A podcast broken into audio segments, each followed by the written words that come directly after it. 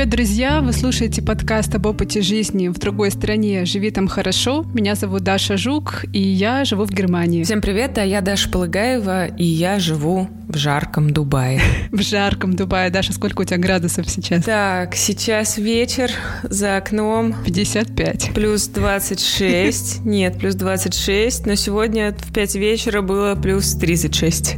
Ого, наверное, ощущается как 46. Ты знаешь, я поняла, что я уже привыкла немножко все-таки есть какая-то адаптация. Мне кажется, что пару лет назад я переносила это просто как ужас-ужас, а сейчас я с ребенком гуляю по 3-4 часа в течение дня на улице, и как-то, ну, жарко, конечно, жарко, да, ну, как-то терпимо. Ну, это, это радует. Мы адаптируемся потихоньку. А сегодня мы решили выпустить э, вторую часть нашего эпизода о родительстве в миграции. Это интервью, которое мы записали еще до 24 февраля, до того, как мир перевернулся, поэтому интервью может звучать как будто бы из другой жизни, таким беззаботным и жизнерадостным. Имейте это, пожалуйста, в виду. А, но нам с Дашей кажется, что эта тема всегда актуальна, особенно сейчас, когда многие семьи переезжают вместе с детьми и пытаются и сами адаптироваться, и детей адаптировать. Даш, мы с тобой в предыдущем нашем выпуске говорили о твоем опыте родительства в Дубае. Ты, правда, не переезжала с Машей, а родила ее в эмиграции. Расскажи, что у вас нового, как у вас дела? У нас э, все хорошо, гуляем, когда на улице плюс 36, и на этой неделе Маша пошла в сад. Это прям супер большое событие для нас, и это для нас, конечно... Piece of news. Да, это для нас, конечно, очень необычно, потому что Маша один год и почти три месяца, но в России так рано дети не ходят в сад. Такого не бывает. И, наверное, если бы я была в Москве, то мне бы это даже в голову не пришло, потому что никто из моих знакомых так рано детей не отдавал в сад. Но здесь это общее место. Если ты во время там учебной недели придешь утром на площадку, там почти там с большой вероятностью не будет никого. Может быть, будет кто-нибудь один, кто там заболел или, или что-то, какие-то там планы у семьи поменялись, он поэтому не идет сегодня в сад. Но все в саду.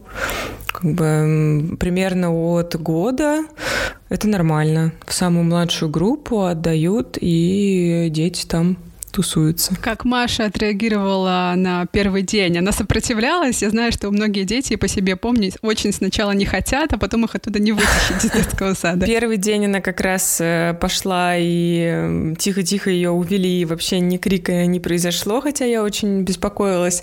А вот э, последующий, она ходит три дня в неделю, пока последующий, пока она уходит с криком, но через там час учительница, там есть такой тут э, удобный инструмент, приложение приложение для родителей, куда загружают фотографии твоих детей, и ты получаешь к нему доступ. И учительница вот загружает туда там через час какую-нибудь Машину фотографию, как она там тусуется, веселится, и с ней все в порядке. Ну, она вообще очень такой социальный ребенок, и ей там хорошо, и она быстро отходит, даже если она там что-то там возмущается, там недовольна или плачет, она быстро отходит, вот, не впадает там в какую-то истерику бесконечную, и э, я вижу, что там с ней в порядке, она играет. Так что, ну, это нормально для детей, тем более таких маленьких. Да, даже если постарше, какой-то период адаптации, это нормально.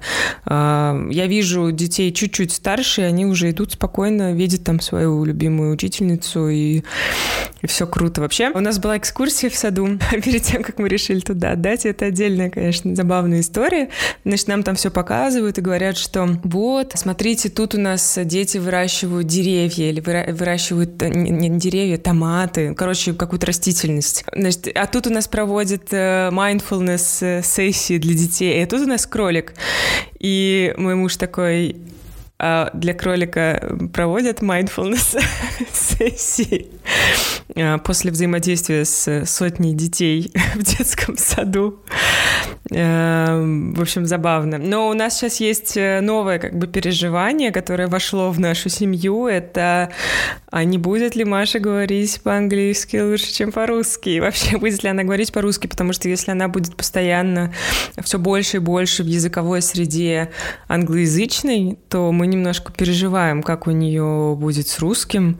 И, конечно, мы с ней по-русски говорим. Но, знаешь, я себя уже ловлю э, на мысли, что я иногда на детской площадке перехожу на английский, потому что если приходится разруливать какие-то конфликты, ну, я вижу, что кому-то детям или их няням может быть некомфортно от того, что я на русском что-то объясняю, они не понимают, что я говорю. И я иногда перехожу, хотя я понимаю, что, конечно, это неправильно с точки зрения изучения ребенком языка, и чтобы он запоминался и так далее. Ну, в общем, посмотрим. Ну, учительница уже сказала, она сказала, вы знаете, она что-то постоянно говорит, но я не понимаю, что. Я говорю, ну, наверное, она говорит по-русски. Она уже говорит какие-то слова, ну, да? какие-то слова, и она говорит, знаешь, на своем детском языке там что-то, ну, я тоже не всегда понимаю, что, что она говорит. Она просто складывает буквы в какие-то слова. Посмотрим, очень интересно. Думаю, мы к этой теме еще будем много раз возвращаться. Маша будет взрослеть, и у нас будут всякие разные обсуждения этапов материнства. Ну, это, это интересный опыт. Да, это интересный опыт, и, конечно, э, такой контраст с моими воспоминаниями о том, что такое сад вообще в принципе, э, потому что все Манная такие... каша с комочками. Да, еду, кстати, нужно с собой давать, еды там нет. Mm. Все такие дружелюбные, и какая-то очень приятная среда, и, ну, как-то я со спокойным сердцем оставляю ребенка, я знаю, что они там заботятся, постоянно присылают фотки, как у них там какие-то уроки проходят. У Маши там был какой-то урок об арабской культуре, э, об арабском языке. Сейчас Рамадан, и ей показывали про символы Рамадана. Вот, у нее было очень удивленное. У нее было очень удивленное лицо. Да, такая, блин, меня куда-то отдали. Тут говорят на двух разных языках. Еще и про арабский мир. Да, очень любопытно. Угу. В прошлом выпуске вы, наши слушательницы, рассказывали нам о своем опыте родительства в разных странах мира, в Венгрии, США, Германии. А мы поговорили с Катей Никитюк, у которой есть опыт материнства тоже в разных странах мира, во Франции, Китае, США, Великобритании. Да, Катя вместе с семьей переезжала 17 раз. Она по пути создала проект по материнству в эмиграции, он называется Big City Moms, написала книгу под названием «Медведь медвежонок переезжает для детей. И э, мы хотим еще раз напомнить, что этот разговор действительно в каком-то смысле с прошлой жизни, он был записан до 24 февраля, поэтому мы там, конечно, страшно беззаботные и веселимся по поводу и без. Катя, привет! Спасибо большое, что присоединилась к нам. Привет, привет. Привет. Расскажи, пожалуйста, нам и нашим слушателям, в скольких странах ты жила, сколько у тебя детей, сколько им лет и в каких странах они успели пожить э, в вашей семье с вами? Так, эм, мы пожили, даже, кстати, не, не считала я по странам это дело, но мы считали по количеству переездов. У нас случилось 17 переездов, когда появились дети. До детей я еще жила во Франции и в Бельгии, но это уже не в счет, когда ты студент, стажер, работал где-то. А с детьми мы начали переезжать с Франции, потом мы переехали в Шанхай в Китае, а потом э, у нас случились несколько штатов Америки. Ну, кажется, страна одна, но каждый штат, он как отдельная страна. Это был Коннектикут, это был Нью-Йорк, Угу. Это был э, Техас, Хьюстон, это был, забыла, Пенсильвания, и Ohio. Вот в этих штатах мы пожили. Мощно. А, ну и сейчас мы в Лондоне. Катя, расскажи, вот за все твои переезды у тебя лично сложился какой-то а, топ и антитоп стран по уровню комфорта для детей и лично для тебя, как для мамы, а, где было комфортнее всего и некомфортнее всего, и почему? Вот все это спрашивают, и так сложно найти ответ на этот вопрос, потому что в каждой стране есть плюсы, и в каждой стране есть минусы. Если в Китае там, например, замечательнейшие парки были, все было прекрасно с ребенком в этом плане, гуляй не хочу, ну, конечно, были какие-то минусы, там, еда и вообще окружение. Сложно было найти какие-то развивашки там на английском языке или на русском. То есть это все за гораздо большие деньги были.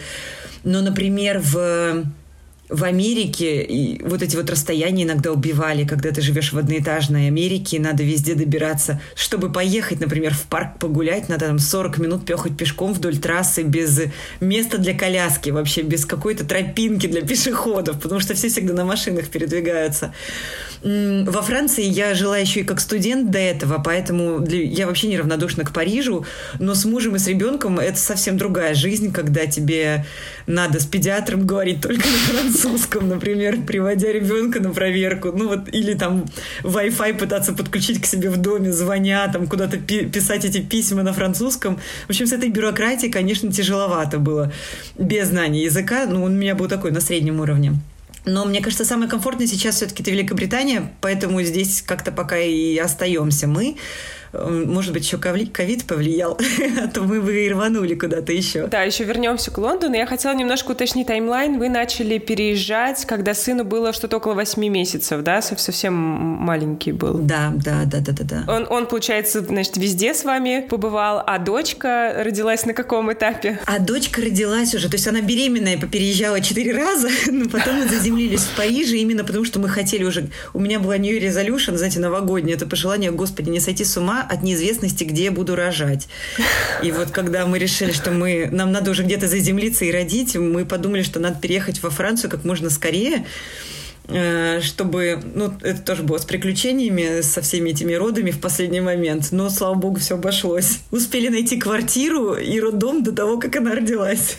А сейчас сколько детям? Сейчас старшему 9, а младшей 4. Угу. Ну, у старшего стаж, конечно, может. Да, мне кажется, дочка не поняла, в какую бешеную семью она появилась, потому что для нее был единственный переезд из Парижа в Лондон, что, я считаю, очень лайтово было. Сел на поезд, полтора часа и переехал. Вот мне очень хочется поговорить про Францию, Францию, про Париж. Э, я сама очень люблю Францию, учила французский э, сто лет и читала эту книжку про французских детей, которые не плюются едой. И э, мне очень интересно сравнить какие-то твои ощущения, вот ощущения автора, авторки этой книги. У нее такой американский как бы взгляд на французские вот эти вот нравы, и а, ей казалось, что это совершенно какой-то другой подход, что там, я не знаю, детям, детей учат э, самостоятельному засыпанию, используют вот этот метод для поз, что их там в ясли отдают раньше. Она думала, господи, как можно в ясли, как можно отдать вообще там годовалого ребенка в ясли, какой ужас. Что там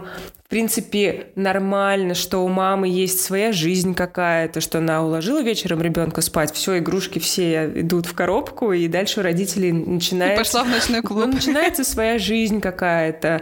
Вот мне понравился еще момент, ну, понравился в том смысле, что это для меня было очень, ну, странно и необычно, что там очень э, рано прекращают грудное вскармливание и даже призывают женщин заканчивать грудное вскармливание пораньше и переходить на формулу, на смесь. Какие у тебя ощущения от от того, как э, устроен подход к родительству в Париже, во Франции? Я считаю, что нельзя обобщать, потому что э, мы перевозим свой менталитет, где бы мы ни были.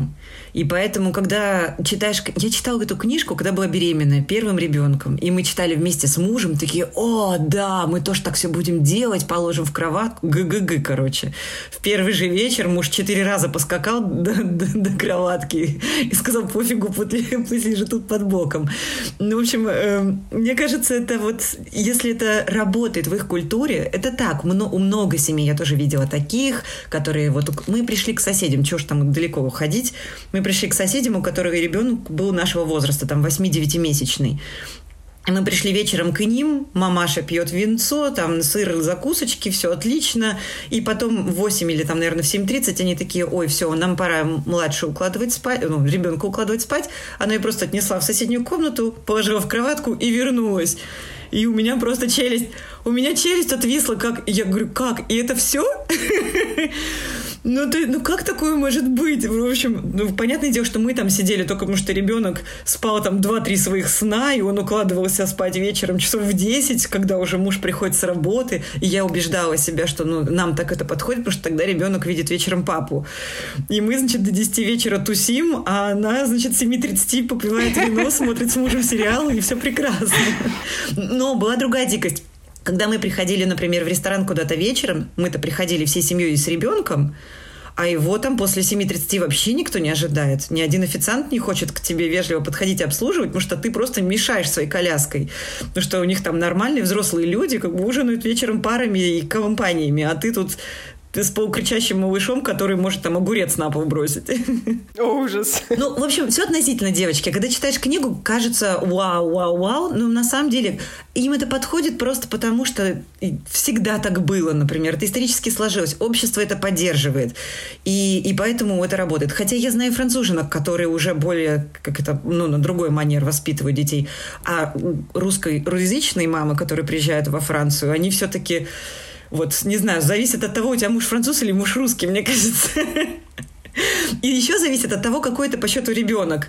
Потому что с первым, может быть, мы все там стараемся отдать себя всю, а со вторым, третьим ребенком ты уже понимаешь, что тебе нужно свое время или тебе нужно как-то отвоевать какое-то. Ну вот это все относительно. Угу. Это как мы общались э, с нашими друзьями, близкими французами здесь в Дубае, и я им говорю, а вы читали книжку «Французские дети не плюются едой»? Они говорят, что? Нет. Я говорю, ну вот, там рассказывают про то, про это, про то, как там дети спят, замечательные какие там методы используют, а у них младший уже два, у них трое детей, а младший два года, и она до сих пор два раза просто просыпается ночью и ест.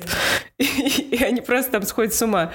И я говорю, ну вот, есть вот такие вот там методы, все, и наш друг говорит, ну, мы, наверное, можем про это рассказывать, но мы не знаем, как это применять в реальной жизни. Я забыла автора, Татьяна, забыла, как ее зовут, она написала прекрасную книгу, это экспат, которая прожила в Москве, и она написала книгу про русские, русских мам и какие у нас обычаи. И там тоже есть очень много чего, что можно взять на вооружение.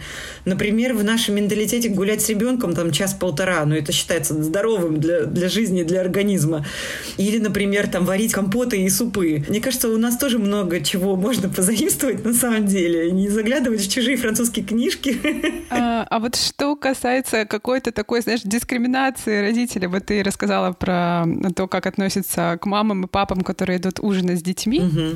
А я еще слышала про то, что во Франции очень как-то напряженно и странно относятся к грудному вскармливанию, возможно, публично публичному, и как-то рано француженки перестают кормить своих детей. Это так? Девочки, мне кажется, это вот было так, наверное, ну лет, может быть, 8-10 назад. Но сейчас все меняется. Сейчас все-таки столько уже... Во-первых, работодатели уже дают тебе дополнительные отпуска какие-то, и тебе не надо так быстро выходить на работу, и ты как-то немножко больше хочешь с ребенком времени провести. Они что ж читают книги там про пользу грудного вскармливания и прочее. Но мне кажется, это немножко устарело. Мне кажется, все равно сейчас и, и грудью кормят, и уже без меньшего... Смотря на какого француза ты попадешься, француза-официанта, я имею в виду, там кто-то, может, тебе и скажет замечание, а кто-то уже и, и, и окей, потому что увидел столько американок, русских там и прочих восточноевропейских женщин, кормящих грудью, э, что уже спокойнее относятся к этому. Я сейчас вспомнила, как э, когда моей дочке был где-то, наверное, месяц, мы с мамой пошли гулять и сели в кафе, может быть, два месяца. И, значит, она захотела есть, и я начала ее кормить в кафе в Дубае. А, рядом с мечетью, прямо напротив мечети. И я вот сейчас уже, сейчас мне уже кажется, что это был немножко перебор. Ну, то есть, э, как бы там в Дубае очень там толерантно ко всему относятся. Я помню, как-то сидела на пляже, кормила ребенка, и проезжала полицейская машина, и полицейский показал мне такой вот палец вверх, когда они проезжали мимо.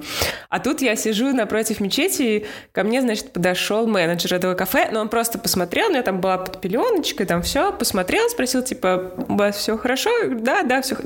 Ну ладно, хорошо. И я только, может быть, через несколько месяцев я подумала, что, наверное, это было немножко перебор. Все-таки. Слушай, ну ты еще и под пеленочкой была, ну вообще без всяких угрызений. Слушай, нет, ладно, я не, я не была в Дубае, может быть, это правда, в их культуре не слишком бы оценилось. Ну что, они своих детей не кормят грудью, что ли, ну в конце концов. Я вот, честно говоря, не припомню, чтобы я видела хотя бы одного человека здесь публично кормящего ребенка грудью.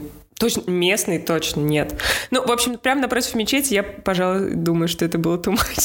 Ну да, может быть, может быть. Слушай, ну знаешь, например, в Америке сейчас, наоборот, даже в, в, в офисах делают там комнату для кормления. Я смотрю, у нас здесь в Лондоне даже в торговом центре, например, есть отдельно. То есть ты не в туалете ребенка кормишь, а есть отдельная комнатка, куда можно зайти покормить. То есть мне кажется, это все-таки становится нормой, я да, надеюсь. Да, это очень здорово, это очень круто, конечно. Хочется поговорить с тобой еще про твой опыт жизни в Китае. Мне хочется особенно, потому что я там а, прожила два с половиной месяца, угу. и я очень хорошо помню свои первые ощущения. Мне казалось, что я инопланетянка и вообще в какой-то другой вселенной оказалась. А ты еще и с э, ребенком оказалась там. Расскажи про свои ощущения. Вот, вот прям такие же.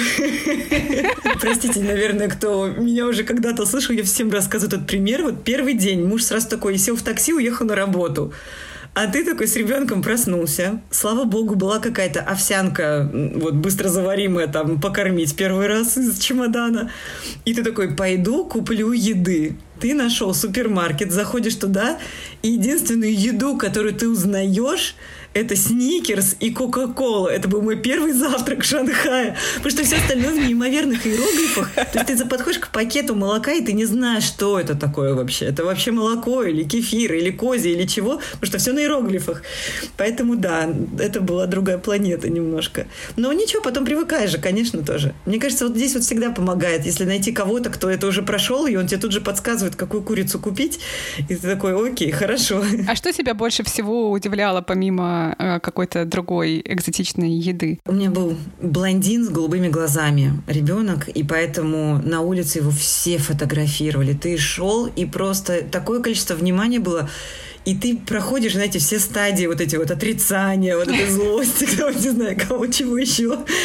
Ну, принять это очень было сложно. За четыре, мы там четыре месяца были, под конец четвертого месяца я уже начала, я уже, ну, выучила фразу на китайском, как сказать там 10 юаней, пожалуйста, чтобы ребенка, если хотите сфотографировать. И что, платили?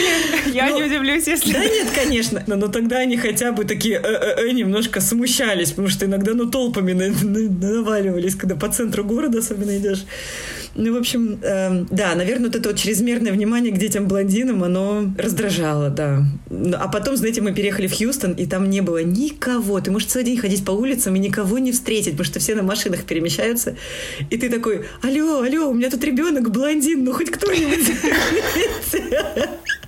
И ты серьезно понимаешь, что ты сзади ни с кем не разговаривал, кроме как там кофе в Старбаксе покупал, сказал hello, и думаешь, вот же ж, блин, ну хоть обратно в Шанхай возвращайся. Слушай, а ты в Шанхае заметила, ну как-то, может быть, подметила какие-то подходы к родительству местных жителей? Там, конечно, наверное, много экспатов живет, но вот э, местные, как они, не знаю, гуляют ли они со своими детьми на детских площадках или там няни на детских площадках только?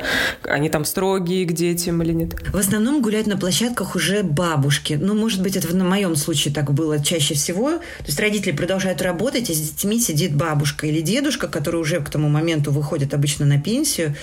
А в выходные они все в парке всеми семьями. То есть мама, папа. Причем они ставят прикольно так. Они всегда приходят и на, по периметру парка, например, ставят палатку такую быстренькую. И мне это так нравится, потому что весь этот вот, знаете, не пикник, вот эти все бумажки, обертки, все летает по всему парку. А ты зашел к себе в палатку, там покушал, и весь бардак как-то локализовал. Его не видно в парке. И, они были большими семьями. Получается, мама, папа, например, один ребенок, и вот этой всей толпой они все вокруг своего своего одного карапузика бегают.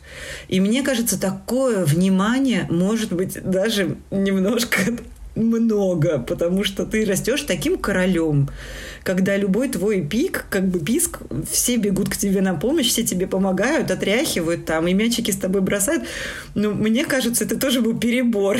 Особенно, когда ты знаешь, ты один, без бабушек, дедушек, без поддержки где-то находишься, и ты такой на это все смотришь и думаешь, ну, мой ребенок встал, отряхнулся, сам пошел. А тут, получается, у ребенка шесть нянек вокруг все время. Ну вот, по выходным в парке. Наверное, мне кажется, это отразится на том, какие вырастут потом китайцы. Извините, но мне кажется, такое внимание, то есть ты вырастаешь королем мира. Ну, может быть, потом, когда они пойдут в школу, это немножко как бы, эм, не знаю, подприкрутят гайки у ребенка, и внимание к обучению как-то будет по-другому, в общем, воспитание дальше идти. Но вот до момента школы это короли. Вот в чем причина китайского империализма потому что их так воспитывают. Слушайте, ну я тоже говорю, может быть, я вот видела какие-то случаи, и сейчас это неправильно обобщать на, на всю нацию. Но вот мне показалось, что очень много внимания детям, очень. Ну, понятное дело, когда у тебя один драгоценный, ну как же ты же будешь всю себя ему отдавать. И по выходным, по будням, конечно, и дома куча развивашек, занимашек, вот это все. Ну да, но у них такая еще коллективистская традиционная модель исторически была. Сейчас, конечно, в больших городах это меняется, но я тоже слышала про то, что родителям э, важно, чтобы их дети оставались с ними, когда у них появляется потомство, ну вот именно в традиционных каких-то семьях, и они хотят принимать участие активное, раз говорить детям, как именно воспитывать их детей. Да, такая азиатская история тяжело, я бы не выжила. А ты заметила это, Даша? Интересно. Честно говоря, не очень. Просто у меня был другой фокус, потому что я переехала без детей, и у меня нет сейчас детей, и у меня был фокус э, на то, чтобы найти друзей и вообще как-то адаптироваться и придумать себе какое-то новое дело, поэтому... Угу. Но что я заметила, что да, вот в парках э, эти танцующие бабушки и дедушки и большие компании да, семей по выходным, это правда. Ну, мне нравились эти их культуры, да, парков, танцев. Мне казалось, это все так здорово. Думаю, ну что же у нас вот бабушки сидят на лавочке у подъезда? Ну, идите вы потанцуйте где-нибудь вот. Good point, кстати, да. Это правда, да. Хотела поговорить про Америку, мы так э, чуть-чуть обо всем. Понятно, что про Америку, конечно, сложно говорить общо, потому что там каждый штат какие-то свои законы, свои нравы, свои порядки, свои подходы. А, что а, мне казалось, э, как, как устроен какой-то один из фокусов подхода к родительству, это то, что женщины там рано начинают работать, рано выходят из декрета. А, замечала ли ты это, и есть ли какое-то именно давление в этом направлении, что ты прям, сори, декрет, я не знаю, там даже, по-моему, в некоторых компаниях там чуть ли не 6 недель или 8 недель, что-то около того. Да, слава богу, международные компании, конечно, сейчас стараются накинуть, там, устроить тебе матернити лиф, патернити лиф, дополнительный к тому, что в штате разрешено. Ну, конечно, замечала. Я тогда была беременная, когда дочкой, например, для меня был вообще нонсенс. Я там уже с таким огромным пузом, а мне там говорят, пойдем, на... я подрабатывала там в фармакомпании, и мне говорят, пойдем навстречу. Я говорю, да вы что, да я там уже вам помешаю, вы там сами все сделаете, потом мне скрипты дадите, я вам там все для блога, для сайта там размещу. Мне говорят, почему нет? То есть это я себя, наверное, как-то немножко даже ну, не принижала, но не считала себя равной, а для них это нормально. Вот у нас тут круиз на, на пароходе, куча фармкомпаний, тебе там надо быть. И ты думаешь, господи, да я ж там рожу, наверное, на этом теплоходе уже, а всем пофигу, никто даже не обратит внимания, что у тебя живот, то есть ты обычный член общества. И мне даже казалось иногда, ну, елки-моталки, ну, уступите мне место. Ну, да. Но есть такое. Равноправие. Есть такое, да, есть такое равноправие, мне кажется. И, и да, конечно, есть женщины, которые выходят раньше. Эм, опять-таки, а может быть, им и не надо сидеть дома. Ну, если, если менталитет такой у тебя, если ты выжила, ну, не выжила, если ты жила в обществе, которое всегда уже в последние годы требовало от женщин равноправия и выходить, и делать, и, и работать как обычно, то ну, мне немножко, конечно, это сложно понять. Я бы, конечно, там пыталась сбалансировать и как-то остаться с ребенком подольше, как-то жонглировать, что-то из дома пробовать. Ну, конечно, кстати, некоторые уходят тоже на работу уже из дома или начинают свои компании какие-то основывать, какие-то вторые варианты придумывать, чтобы именно побыть с ребенком больше, не выходить на, к работодателю обратно. Но это чувствовалось на тот момент, когда мы там жили. Слушай, а у тебя успели э, дети, сын, да, тогда сын и дочка, получается, уже потом в Париже, да, родилась. Сын походил э, в какие-нибудь кружки, развивашки, садики? Как там вот, вот с этим со всем делом? Сын сменил 9 садиков в Америке. Он успел походить во всех штатах. Ну, на самом деле, ладно, это прям звучит как-то очень садистски, но я хотела его, как только он начал говорить по-русски, я его начала понимать, как я поняла, что он мне сможет объяснить, что сегодня было, я начала его водить в садике, но, конечно, не на полный день, не на пять дней в неделю, а начинала там по два часа, два раза в неделю, просто в качестве того, чтобы привыкать. Ну, а потом ты замечаешь, что когда ребенок уже знает, как работает система, что есть воспитатель, что есть некоторое место, куда ты приходишь, играешь, там, занимаешься, э, может быть, даже спишь, то, переезжая в другой штат, ты начинаешь искать подобное же заведение и, и спокойненько говоришь, я ходила в садик, ты ходил в садик, вот теперь новый садик вот здесь, пойдем сюда. И опять по чуть-чуть, по чуть-чуть накручиваешь эти дни и, и отводишь. Э, это я тоже делала уже для языка, потому что после там двух с половиной, трех лет уже хотелось, чтобы потихонечку язык-то тоже э, как-то впитывался. Мне кажется, чем раньше, тем лучше, но хотелось сначала русскую базу, да. А какие там подходы? Ты со спокойной душой отдавал ребенка там в садик, потому что, а, не знаю, в России не во всякий, например, государственный, ты даже, может быть, и не во всякий частный ты отдашь. А, там как-то нормально все было с этим? Нет? Да, и там тоже не, даже не во всякий частный. Были разные садики. Были такие садики, куда я приводила ребенка на два часа, два раза в неделю. И он походил туда две недели, то есть, ну что, четыре раза был там по два-три часа. И я забираю ребенка, и он у меня выпивает просто бутылку воды. Просто бутылку воды хватает и пьет. Я говорю, тебе что, там даже попить не давали? И, я прихожу к мужу потом, я понимаю, я поговорила с воспитательницей, говорю, я не пойму, почему у меня ребенок как будто, как будто здесь он не пьет, не ест, вообще ничего не делает. И я понимаю, что там в целом принцип, чтобы дети не убили друг друга. То есть он так смотрит, воспитатель, но дети просто там сами по себе, знаете, как на передержке на какой-то.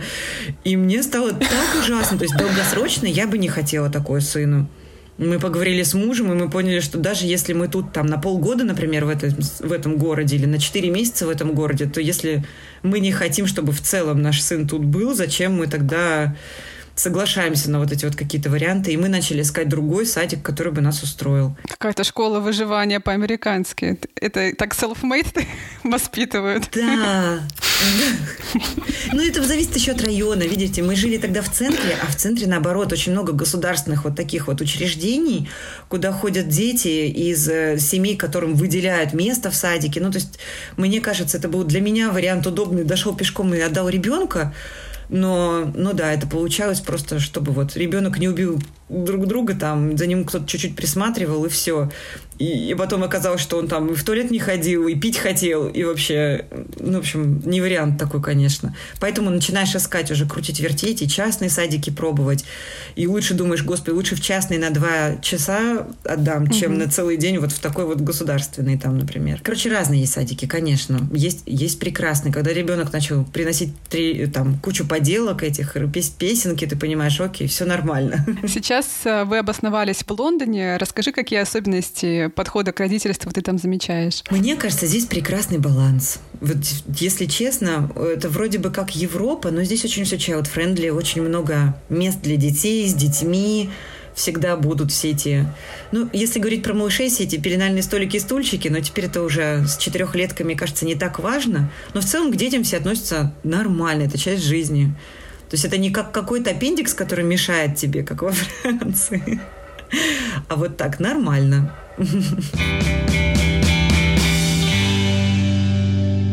Какие-то, я не знаю, может быть, как, если говорить про подход к воспитанию, у нас, мне кажется, может быть какое-то стереотипное представление про все эти boarding schools английские, про то, что там отдают э, детей туда и э, забирают только на каникулы, что очень строгое воспитание в этих школах дается детям. Э, это только часть жизни, да, наверное, вот такой да, подход? Да, мне кажется, это только вот ну, половина, наверное, потому что есть, я знаю, знаю семьи очень хорошие, которые за то, чтобы отдать ребенка в бординг-школу, чтобы с ним там с утра до вечера занимались, и куча всяких after school после школы, этих факультативов еще там при этом есть. То есть очень много плюсов. С другой стороны, я, например, знаю, что моему ребенку такое не подойдет. Потому что, ну, ты знаешь, что, что я бы хотела видеть своего подростка. Но все-таки бординг-школа это же не, не с раннего, это среднее, это уже постарше туда, да. Я бы хотела видеть своего подростка и хотела бы как-то быть частью его жизни. Ну, потому что тоже это, наверное, в нашей культуре, в нашем вот голове как-то сидит. Поэтому я думаю, что нет, я бы так не смогла. Кто-то, кто-то наоборот видит в этом очень много плюсов, что тоже хорошо. Угу. У меня здесь э, в Дубае сложилось какое-то, как мне кажется, представление о западном подходе к родительству. Ну, я там общаюсь с людьми, вижу просто людей на площадках, э, читаю в основном все, что касается родительства на английском языке, всякие там блоги и так далее. Э, мне кажется, это выглядит так. Люди считают, что с рождением детей их жизнь не заканчивается. Это нормально, что у них есть свободное время время. Это нормально нанять full-time няню, даже если ты, например, там, не знаю, мама как бы на матер... в maternity leave, но ты не работаешь, э, и, ну, и ничего, и у тебя будет няня на подхвате, которая тебе там помогает там-сям, и это не значит, что ты там забрасываешь своего ребенка. Ну, то есть в целом такой подход, что дети — это часть жизни, но они не забирают как бы основное твое время, и не обязательно ты всю свою жизнь прям посвящаешь ребенку. Э, ты согласна с этим? Здесь еще меня, конечно, немножко поражает, это, мне кажется, бывает немножко перебор, потому что когда я хожу на детскую площадку с ребенком, я вообще там не вижу родителей. Почти никогда. Просто никогда.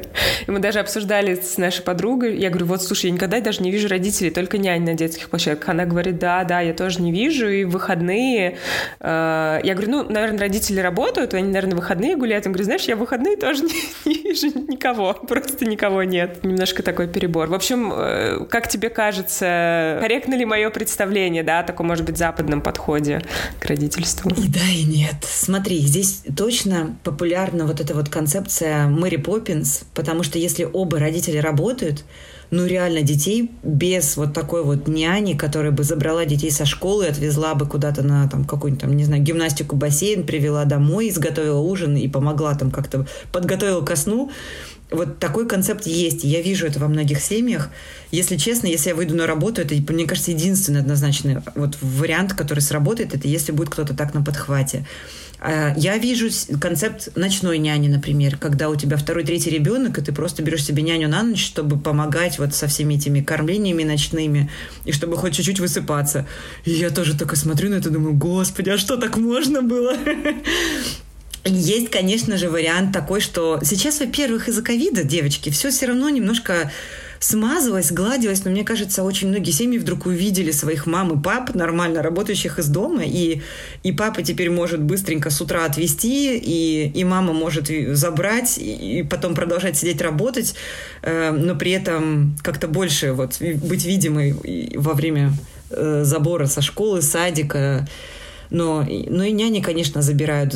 Студенты подрабатывают, чтобы... Видите, еще потому что ребенок сам ногами не ходит лет до 13 или там до 11 сам получается, что его забирает кто-то все равно со школы, либо родители, либо... Не ходит, в смысле, в школу там или куда-то, да, не добирается сам. Угу. Ну, самостоятельно, очень редко, когда, да, ребенок сам идет прям, только если он живет прям за, за, за поворотом от школы, может быть, родители разрешат ему самому прогуляться. И то школа обязательно позвонит, если не дошел. А так все время няня на подхвате есть, и я считаю, это нормально. Но все-таки с ковидом много семей начало больше вовлекаться. Я вижу очень много родителей на площадках даже в будни. Причем забавно, что вижу больше пап то ли папы, они какие-то более гибкие в своем расписании и могут себе позволить забрать ребенка, потусить э, там часик на площадке, а потом прийти домой и дальше там отдать ребенка жене и работать. Я не знаю, но видно пап на площадках. Прикольно это. Угу. Я вспомнила про работающих дом родителей. Такой была э, картинка такая, как только начались все эти локдауны и пандемии, как папа сидит, у него висит бумажка на двери его как бы комнаты, которая стала офисом, и там написано «Ответ на ваш вопрос. Нет, с тобой все в порядке, только если из твоей руки или из твоей ноги не течет кровь. И третий пункт. Спроси у мамы. Ну, мне нравится более такой мягкий подход. Например, э, дверь закрыта, заходить нельзя. Или, или там, например, одета корона на маме, значит, мама сейчас пишет, сосредоточена, к маме не подходи. На маме, значит, корона концентрации, аля. Ну так, ребенку просто сигнал там что-то написал, что-то важное сделал, снял, и тогда ладно, уж подбегай, если что-то нужно. Забавно. Прикольный лайфхак. Мы говорим про отличия какие-то, да, в западном подходе, в российском подходе. У меня просто было в России такое стойкое ощущение, что, э, опять же, я не растила там ребенка, но я видела там своих друзей, и ну, ты наблюдаешь за тем, что происходит, что если у тебя родился ребенок, тебе обязательно убиваться, а, ты как, как будто бы не, не является социально одобряемым то, что у тебя там появится помощник, няня или бейбиситер. Если ты не работаешь, ну ты же не работаешь, типа, в смысле, в смысле помощник, в смысле няня, как, о чем ты можешь говорить. А, плюс... Ты же э, мать. Да, ты же мать.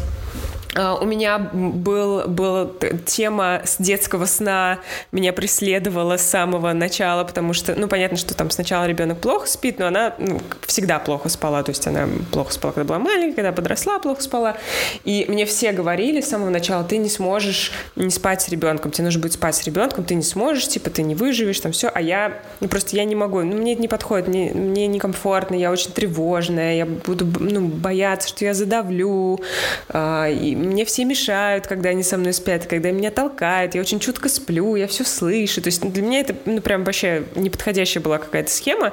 И в итоге я, как и те французские твои соседи сейчас, я 8 часов кладу ребенка, э, ухожу, она засыпает, и я могу сидеть пить вино. Это работает. То есть, ну, для меня это сработало, я научила ее спать. Прекрасно. Да, и это, я прям для меня это супер вообще, наверное, самое большое какое-то достижение моего родительства, что мы с этим как-то справились. Ну, иначе говоря, мне казалось, что... Мне кажется, что российский подход немного экстремальный в плане твоего вовлечения. То есть ты должен отдать всю себя. Себя всю, э, да, да, да, да. Себя всю. И все, больше ничего в твоей жизни не будет. Я помню, мы общались с моей свекровью, и я говорила, слушайте, ну я не могу, ну, в моей жизни как бы, ну, вообще ничего нет. То есть, типа, кроме ребенка, вот я одна, там, муж там уехал в командировку, в моей жизни ничего нет. Она говорит, ну это и есть твоя жизнь теперь. Типа, а что ты еще хочешь, чтобы, чтобы было в твоей жизни? А вот экспатский подход, который я наблюдаю здесь, мне кажется, что он все-таки легче. Ну, то есть и помощь люди принимают, и отпускают себя, и там возвращаются на работу, если хотят, отдыхают, если хотят. То да. есть есть какой-то воздух в этом. Вот аналогично. Но как тебе кажется? Я считаю, что надо делать так, как вот подходит тебе и твоей семье, вот в твоей ситуации, потому что дискутировать по поводу других мам, как у них, вот ну нету смысла. Вот как, как у тебя работает, так и делай. Причем потом со вторым ребенком будет, не будет работать так, как с первым. Будет работать по-другому, ты такой, елы моталы. Ну вот у меня со второй также было, например, уложил спать, младший вообще был на груди все время. Он засыпал только с грудью. Он просыпался с грудью. Вообще невозможно было никуда отойти. А младшая просто брала, отворачивалась, такая, все, я наелась. Отвернулась и сама засыпает. И ты такой, опа, надо ко мне это поддерживать и закрепить как привычку, что повернулась на бочок и засыпаешь. И потом ты такой, опа, надо же, а второй ребенок по-другому засыпает. А, да, в России есть такой, мне кажется, перекос. Я же мать, я должна никому ты ничего не должна. Ты должна быть адекватным, как бы здоровым человеком. Надо тебе спать, ложись спать с ребенком. Хочешь работать, пока он спит, садись и работай. В общем, мне кажется, надо делать от того, от чего мурашки. Если вот мурашки и прет делать что-то, вот, вот и делай это. А есть какие-то привычки, э, которые ты заметила э, в своих переездах, ну, в эмиграции, да, фактически в разных странах, и которые ты как-то приняла и тебе показалось, что вам это подходит? Ну, начнем с простого, с праздников, с отмечаний. И мне кажется, мы отмечаем вообще все на свете, что в мире отмечают, начиная от китайского Нового года. Потом, например, во Франции есть э, праздник э, королей, четырех королей, когда в Э, в тортик Гато Дреуа кладут какую-нибудь фигурку, и, значит, кому она достанется, тот стал королем вечера. Ну, в общем, я случайно увидела тут в магазине этот пирог, тут же побежала купить, садимся с детьми, едим, хотя где мы, где этот праздник, не знаю, но прикольно. И мне нравится все эти традиции перетаскивать. Я считаю, что, ну, это тоже часть вот какая-то нашей семьи, да, и там жили, и там жили. Хотя ребенку бедному сейчас даже не верят, что он где-то там был и жил.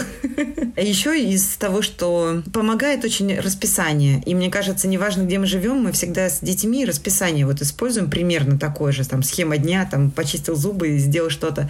И это вот как привычка какая-то, она переносится с места на место и помогает детям вот, думать, что все нормально в жизни стены поменялись, квартира поменялась, но в целом жизнь-то осталась такой же.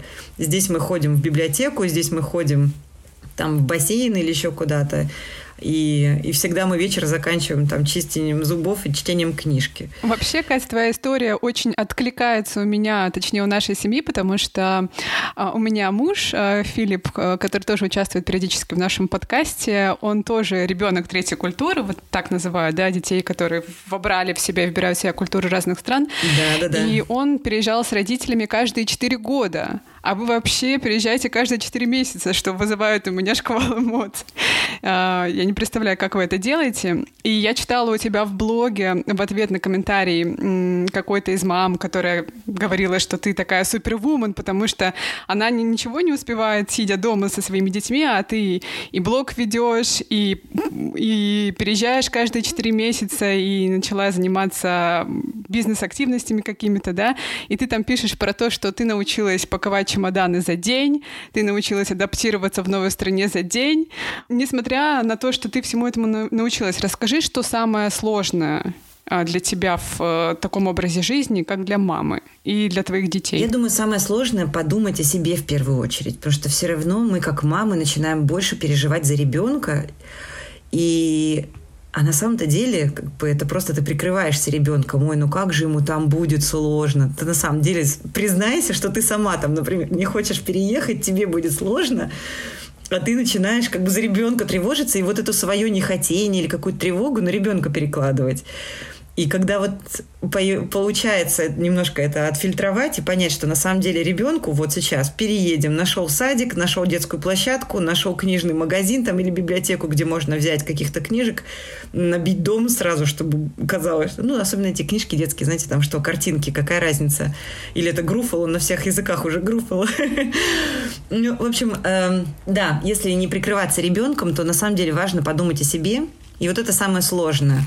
И поэтому я очень старалась детей вот за первую неделю раскидать, как-то все для них продумать так, чтобы потом уже хорошо на второй неделе, а что я могу в этом городе делать для себя там, будь то спорт, кафе, где можно спокойно поработать с компом, вот так это, это помогает о себе подумать немножко. Угу. То есть как будто бы детям легче адаптироваться даже, чем взрослым, потому что у них очень структурированная жизнь в силу всяких садиков, школы, активности вокруг. Да. Если ты оставляешь ту же рутину, если в пример... Ну, конечно, его поколбасит, но его поколбасит, что самое важное для ребенка вот в каких-то таких бурлящих переменах. Для него важны покой и игра – и, то есть покой, что, ну, что там, в покое в, в плане того, что не происходит никаких вот этих вот бурных, непонятных переживаний, эмоций вдруг. Игра, что он спокойно сел, может поиграть в свои игры или куда-то прийти поиграть. И еще в чем у него покой? Покой у него в том, что не надо бороться за мамину любовь, не надо бороться, там что-то и доказывать. Он, что он знает, что мама здесь, мама его любит. И вот тогда у ребенка и будет вот этот вот пис, покой, вот и спокойное настроение. И поэтому, мне кажется, вот а как маме показать ребенку, что она его любит? Да? Что мы переехали, но все по-прежнему. Оставить часть домашних каких-то рутин тех же – и, и самой быть в адеквате. То есть не психовать на него, как же он там, мой бедненький, он пошел в новый там садик или еще что-то. А быть спокойной мамой. Да, вот сейчас пошли. Да, я как обычно поработаю в кафе. Или там, да, я тут вот схожу навстречу, познакомлюсь тоже с подружками. Тебе вот дружочка нашли, сегодня позовем в гости вечером. А я себе тоже подружку хочу найти новую. И пошла. И вот покой мамин, он тоже ребенку передастся. На самом деле дети быстрее, чем мы адаптируемся, вот серьезно. Психика более гибкая у них. Они только в этот мир пришли и вот все познают. И если мир он такой, то значит он такой, если он постоянно меняется. Ты даже книжку про это написала, да, для маленьких детей, про переезды? Да, ну вот, кстати, поправочка про то, что все-таки мы сейчас с вами говорим о маленьких детях. Если это будет девятилетка, то, конечно, его будет больше колбасить, мне кажется. Потому что речь уже о том, что у него тут друзья, там он староста класса, например. Ну и прикиньте, да, в, друг, в другую вдруг школу закинь тебя. Поэтому давайте делать поправку, что мы сейчас говорим о маленьких детях, для которых мама и папа это главное. Да, моя книжка как раз про это что неважно, куда ты переедешь, вот, твой дом ты везешь с собой. А, очень часто женщины, которые оказываются в эмиграции, мамы, а, они в такой двойной изоляции оказываются, потому что они не просто переезжают в новую страну, где никого не знают, но они еще и с ребенком, когда ты с ребенком, ты все время завязан на него, на его рутину, а, на его дела какие-то, особенно вот первое время, да, ты занимаешься каким-то обустройством, и, как ты сказала, не хватает времени на себя. А, в чем ты для себя, как э, мама, находишь опору? Ты уже сказала, это или какое-то кафе, да, приятное, или спорт. Э, что еще? Как ты комфорт для себя создаешь? Для меня вот комфортом во всех переездах стал именно мой сайт, потому что это был такой островок стабильности, который переезжал со мной куда, где бы я бы ни была. И поэтому все, что вокруг сайта нарастало, я заметила, что когда я здесь в Лондоне переехала и вышла на работу, забросила сайт, первое, что я начала делать во время ковида, когда мы оказались все на изоляции, я начала продолжать писать новые статьи. Потому что это такой способ саморефлексии какой-то, вот, не знаю, медитации своей какой-то. И и это помогает. Поэтому, мне кажется, очень важно какое-то, будь то хобби или еще что-то, что-то, что тебя заземляет, придает тебе сил, немножко такой какой-то вот рефлексии, медитации, вот его нужно иметь. И, может быть, кому-то помогает йога, вот мне помогало немножко писать. И поэтому это дело начало развиваться, потому что меня начали читать те мамы, которые тоже переезжали, которые начинали испытывать там такие же ощущения, и потом это все выросло в 34 онлайн-программы для женщин, которые я провела за это время по поискам себя в декрете, по тому, как найти себя в новой стране, как начать вести блог. Но сейчас это все, конечно, припарковано уже, но это помогало. Эм, вот. А сейчас я нашла выход, уже больше стала писать про тему родительства в цифровом мире, Э, потому что неважно, в как, вот, во всех этих переездах все равно тема детей и гаджетов, она поднималась во всех странах.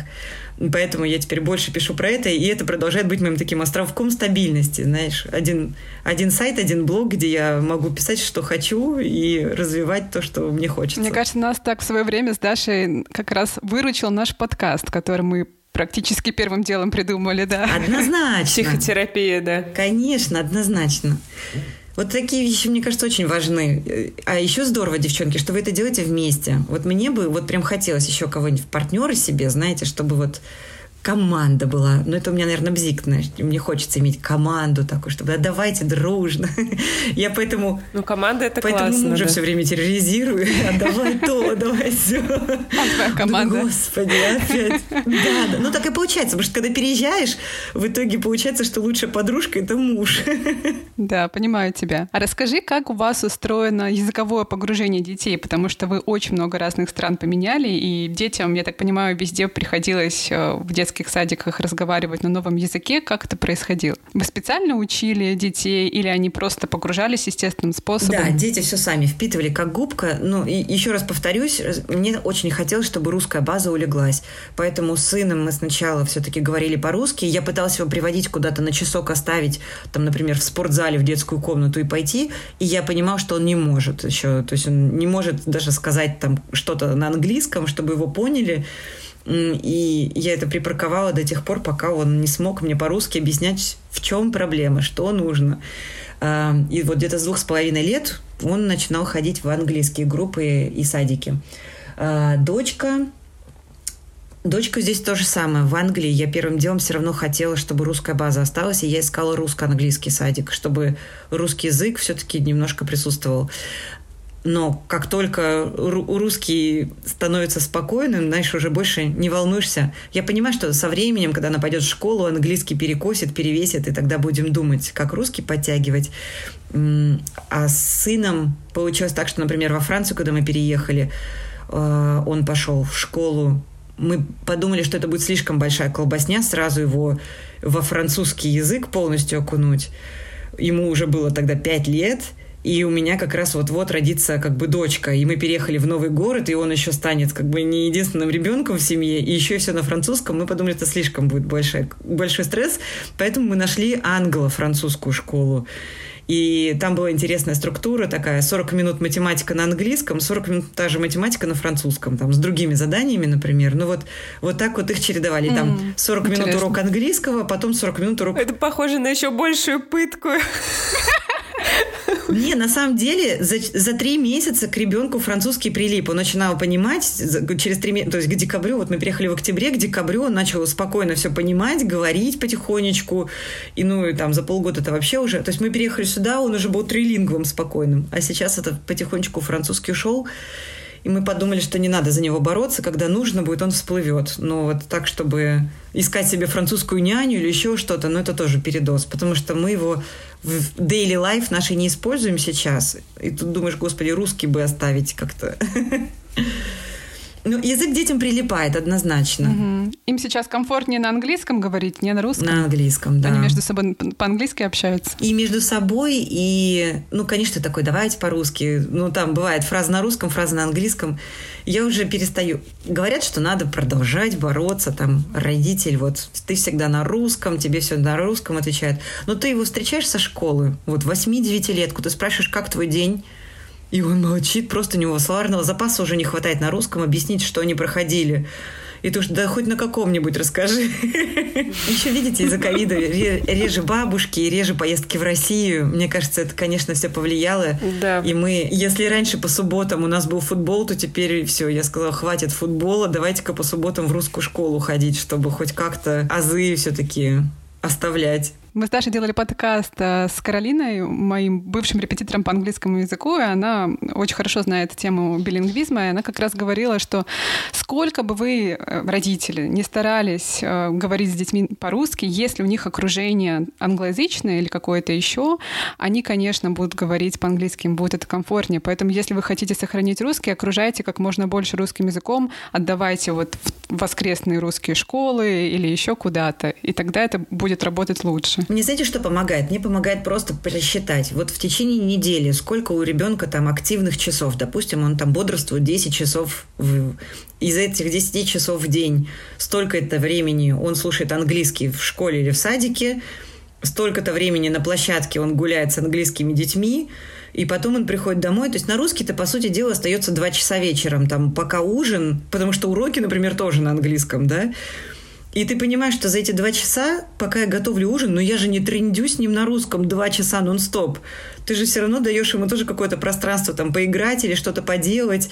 И, ну, ты же не работаешь вот таким вот. И, и начинаешь понимать, что за два часа в день в, в течение недели эти два часа превратятся там в 10 часов, то, то, то есть если так в часы перевести нормально, то ты понимаешь, что на самом деле это объективно, почему русский уходит. Просто его меньше в течение дня. И поэтому, конечно, по воскресеньям, по субботам встретиться с русскоязычными ребятами, поиграть, это, конечно, плюс. Это больше русского языка вокруг. Угу. Это я вспоминаю, как э, мы ходим с Машей на детские площадки, и я там постоянно общаюсь с какими-то детьми, и мы общаемся, значит, с какой-то девочкой, болтаем, болтаем, болтаем, болтаем, разговариваем по-английски, там что-то она говорит, и потом она спрашивает, а вы откуда? Я говорю, мы из России. И тут она переходит на русский и говорит, а я тоже.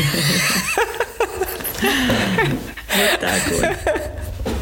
Ну, конечно, у нее уже русский там, ну, то есть ей все равно проще по-английски, несмотря на то, что она знает, что я могу с ней поговорить по-русски, она уже как бы не может никак, тяжеловато. Не, ну русскоязычные друзья — это все-таки сила, конечно, чтобы и, и тебе встретиться, отдохнуть, и, и как-то вот и дети попытаться дать им поиграть по-русски.